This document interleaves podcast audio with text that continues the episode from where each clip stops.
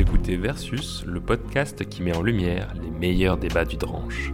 À l'honneur de ce cinquième épisode, les petits gestes individuels peuvent-ils sauver la planète?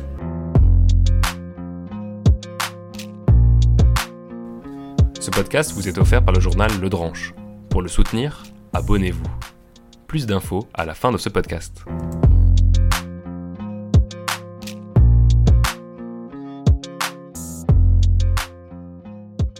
Mais qu'est-ce qu'on entend par les petits gestes individuels? Impossible de parler de ces petits gestes sans parler du mouvement des colibris, fondé par Pierre Rabhi en 2007. Il s'agit d'apporter chacun et chacune sa part dans le combat contre la crise environnementale en cours. Tiré d'une légende amérindienne, il raconte l'origine du nom. Face à un immense incendie de forêt, tous les animaux sont terrifiés. Seuls les colibris s'activent, leur bec rempli d'eau pour déverser des gouttes sur le feu. L'idée est que les colibris seuls ne peuvent pas éteindre les flammes, mais qu'ils peuvent faire leur part. Pour faire des petits ruisseaux, des grandes rivières, il est question d'apporter sa pierre à l'édifice, pour un quotidien plus vert, par exemple acheter des fruits et légumes de saison, ou trier ses déchets. Les sites proposant des idées de gestes pour agir au quotidien sont de plus en plus nombreux. Mais est-ce qu'il y a urgence? D'après la communauté scientifique, la situation est en effet préoccupante. Il y aurait neuf limites planétaires à ne pas dépasser, sous peine de perturber gravement et durablement les équilibres fondamentaux de la planète. Ce concept de limite planétaire a été proposé en 2009 par une équipe internationale de 26 chercheurs et chercheuses menée par Johan Rockström du Stockholm Resilience Center et Will Steffen de l'Université nationale australienne. Il a depuis été mis à jour par des publications régulières. Neuf limites planétaires y sont définies. Pour chaque limite, un indicateur et une valeur seuil sont estimés en quantité émise ou extraite de l'environnement. Les seuils à ne pas dépasser concernent le changement climatique, les pertes de biodiversité, les perturbations globales du cycle de l'azote et du phosphore, l'usage des sols, l'acidification des océans, la déplétion de la couche d'ozone, les aérosols atmosphériques, l'usage de l'eau douce et la pollution chimique. L'an dernier, quatre limites avaient déjà été franchies. Le changement climatique, la perte de biodiversité, les perturbations globales du cycle de l'azote et du phosphore, et l'usage des sols. En 2022, deux nouvelles limites auraient été dépassées, à savoir la pollution chimique en janvier et l'usage de l'eau douce en mai. Mais pourquoi ça fait débat?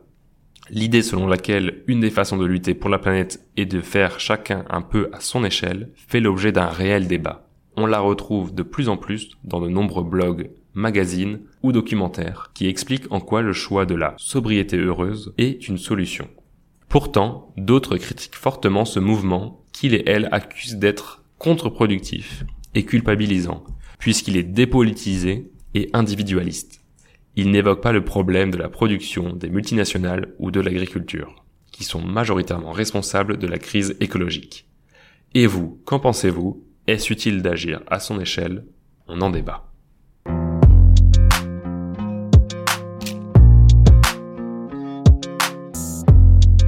Tribune pour de Laetitia Delahaye, coordinatrice stratégique du mouvement des colibris.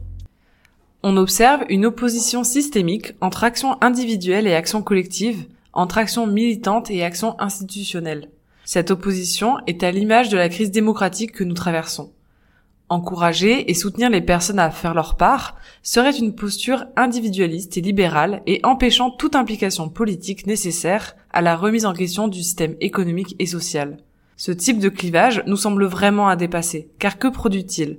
De la déresponsabilisation, de la division et de la démobilisation à tous les niveaux.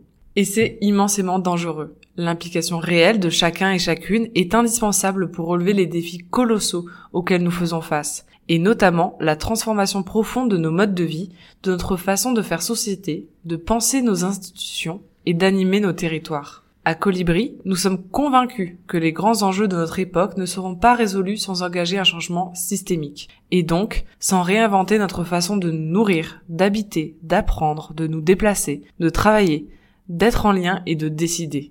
Il ne s'agit pas d'une posture idéologique, mais avant tout d'une lecture des données techniques et scientifiques sur le sujet. Croire que les enjeux actuels auront des réponses sans changement de notre mode de vie est irrationnel. Pour cela, toutes les forces vives doivent se mobiliser à leur niveau pour faire émerger les réponses nécessaires. Pour donner vie, il nous semble donc indispensable de valoriser, documenter, diffuser et de soutenir la diversité des initiatives à haute valeur sociale et environnementale qui émergent partout sur les territoires, portées par des citoyens ou des collectifs et des acteurs locaux, comme l'agriculture écologique, les circuits courts alimentaires, les habitats participatifs ou encore la production d'énergie locale. Nous croyons à la force de l'expérimentation, et ces actions sont des prototypes et des catalyseurs aussi des changements les plus larges. Ce sont évidemment des formes d'action politique qui transforment les territoires et la vie des habitants au quotidien. Différentes mais complémentaires des autres, comme le militantisme classique, mais aussi éducation populaire, acte de résistance, voire de désobéissance civile. Il existe tant de façons de faire sa part. La légende du colibri et toutes les initiatives qui en découlent inspirent des centaines de milliers de citoyens, de collectifs, de territoires. Elle ne prétend pas que faire sa part, seul dans son coin, éteindra l'incendie. Au contraire, elle montre à quel point le faire ensemble est indispensable et peut tout changer. Nous pouvons tous et toutes agir sans attendre et contribuer à inventer un autre monde, plus écologique et solidaire. C'est notre mission et nous ne sommes ni fatigués ni seuls.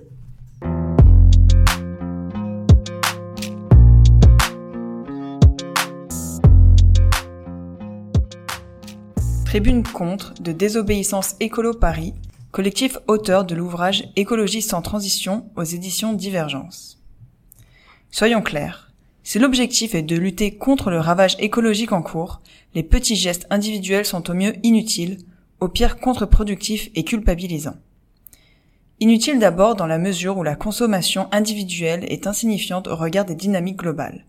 À quoi bon prendre des douches courtes lorsque, à l'échelle mondiale, 90% de l'eau est en réalité utilisée par l'industrie et l'agriculture? De même, pourquoi passer au zéro déchet alors même que les ordures ménagères ne représentent que 10% de leur masse totale? Contre-productif ensuite, car les petits gestes individuels permettent la survivance, voire le renforcement, d'un système économique mondialisé, à savoir le capitalisme, qui précisément repose sur la destruction du vivant.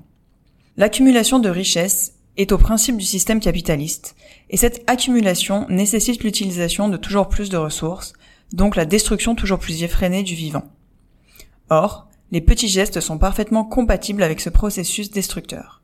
Il n'est donc pas étonnant que les pires entreprises fassent leur promotion. In fine, c'est bien les logiques capitalistes qui ne sont pas remises en question. Culpabilisant enfin, dans la mesure où l'injonction à faire sa part à son niveau déresponsabilise les multinationales et les États, qui sont les véritables responsables du ravage, et fait porter tout le poids de la catastrophe sur les épaules des individus. Les injonctions aux petits gestes sont donc injustes et culpabilisantes. Toutefois, si les petits gestes, même généralisés, ne permettent pas de véritablement mettre fin au ravage, leur intérêt est ailleurs. D'abord, au niveau de l'éthique personnelle. S'ils permettent de mieux vivre en étant davantage en conformité avec ses valeurs, tant mieux. L'idée n'est pas de condamner tout geste individuel. Surtout, gestes individuels et actions collectives peuvent aller de pair dans une optique où l'on expérimentait d'autres manières d'exister tout en travaillant à interrompre le ravage écologique. Ce qui est en jeu, c'est d'arrêter d'agir en consommateur. Ceci ne peut être qu'une aventure collective et politique, ce qui n'a rien à voir avec une somme d'éco-gestes. Par exemple, s'occuper du potager d'une ZAD qui empêche la bétonisation a un sens politique fort. De même, Cuisiner des invendus du marché pour soutenir l'occupation d'une université est un geste écologique puissant. Ces gestes donnent à voir autre chose qu'une aliénation au capitalisme. Planter des carottes n'empêche pas de mettre le feu aux poudres, au contraire.